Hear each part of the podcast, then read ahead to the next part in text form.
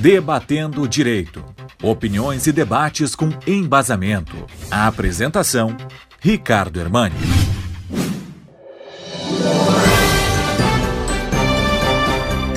Dizer que nos últimos dias está tomando importância na pauta da mídia e da agenda política o tema das federações partidárias. Este instituto, esta novidade, vem no final de setembro de 2021, pela Lei 14.208, que alterou, por sua vez, a Lei 9.096 de 95, a Lei dos Partidos Políticos. Federação, afinal, o que, que é? Né? É a possibilidade de dois ou mais partidos políticos, normalmente partidos menores, se reunirem numa federação para fazer o que se chama, que se brinca até, de uma união estável. E esses partidos se unem em federação e esta federação é registrada no Tribunal Superior Eleitoral. Qual é o efeito prático? No mínimo por quatro anos, desta federação funciona como se fosse um mesmo partido político e permite que haja entre elas as, a, a, a união nas eleições majoritárias para presidente, governador, senador, mas principalmente nas eleições proporcionais de deputados e vereadores. É diferente de coligação. Aliás, coligação para o legislativo nas eleições proporcionais, deputados e vereadores, não é mais possível. E a federação ela é uma forma de driblar essa é, dificuldade ou esta restrição, porque na federação os votos dados a qualquer dos candidatos dos partidos que se reúnem em federação vai somar, vai para um, um bloco único, e o número de deputados e vereadores que esse partido alcançar decorre da soma de voto de todos os dos votos de todos os partidos que formam a federação partidária.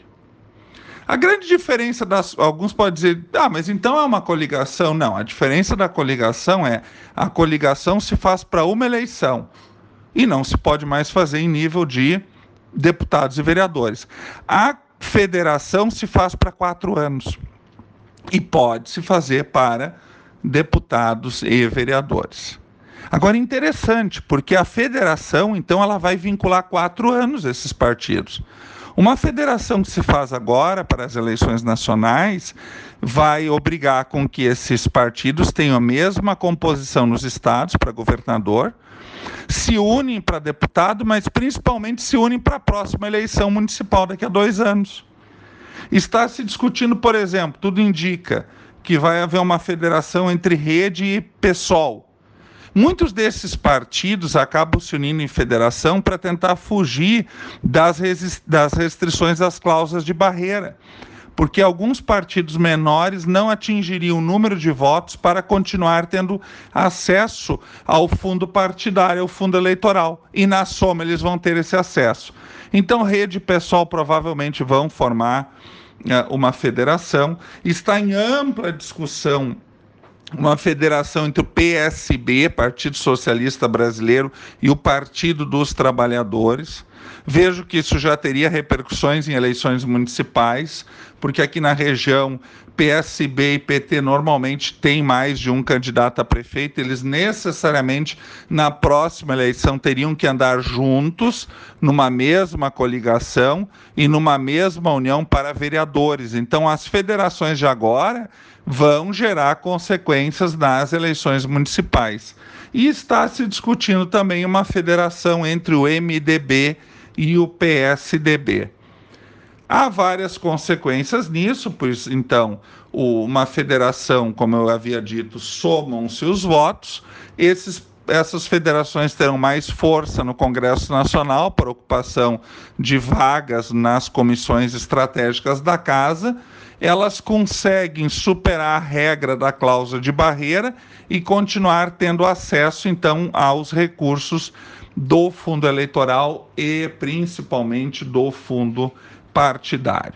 Está se questionando se é constitucional ou não a matéria das federações se encontra-se na pauta do Supremo Tribunal Federal, por força da ação direta de inconstitucionalidade 70.021, de relatoria do ministro Barroso, que, na sua decisão cautelar, já entendeu que é constitucional o Instituto da Federação, apenas estabelecendo uh, o prazo de constituição delas também seis meses antes das uh, eleições. A matéria segue em discussão mas seguramente as federações serão consideradas constitucionais. O aspecto negativo das federações, sem dúvida, é a manutenção de alguns partidos que seguramente seriam teriam o seu, uh, seu acesso aos fundos uh, partidários agora restritos, porque não chegariam ao número X de deputados federais. Esses partidos conseguirão ainda uma sobrevida maior. Né? O aspecto também, é, eu diria, positivo, negativo é este, positivo é que teria uma adesão mais ideológica entre alguns partidos semelhantes, e isto seria algo é, interessante. E algo novo é a questão do impacto desse processo de agora nas eleições municipais, pois nós sabemos que muitas vezes o que acontece em Brasília não se reflete nas eleições dos municípios. É um assunto de interesse, é um assunto para que o uh, ouvinte fique atento nos próximos dias, mas, ao meu ver, é um caminho sem volta. Nós teremos aí a possibilidade do que nós chamamos em política de uma união estável, de uma ligação, de um vínculo entre mais um, de dois ou mais partidos em federações partidárias. A novidade para esse pleito de 2022, que terá seguramente repercussões também no pleito municipal de 2024. Dito isso, desejo uma excelente semana a todos e até a próxima segunda-feira com outro assunto de interesse para a área do direito e da política institucional.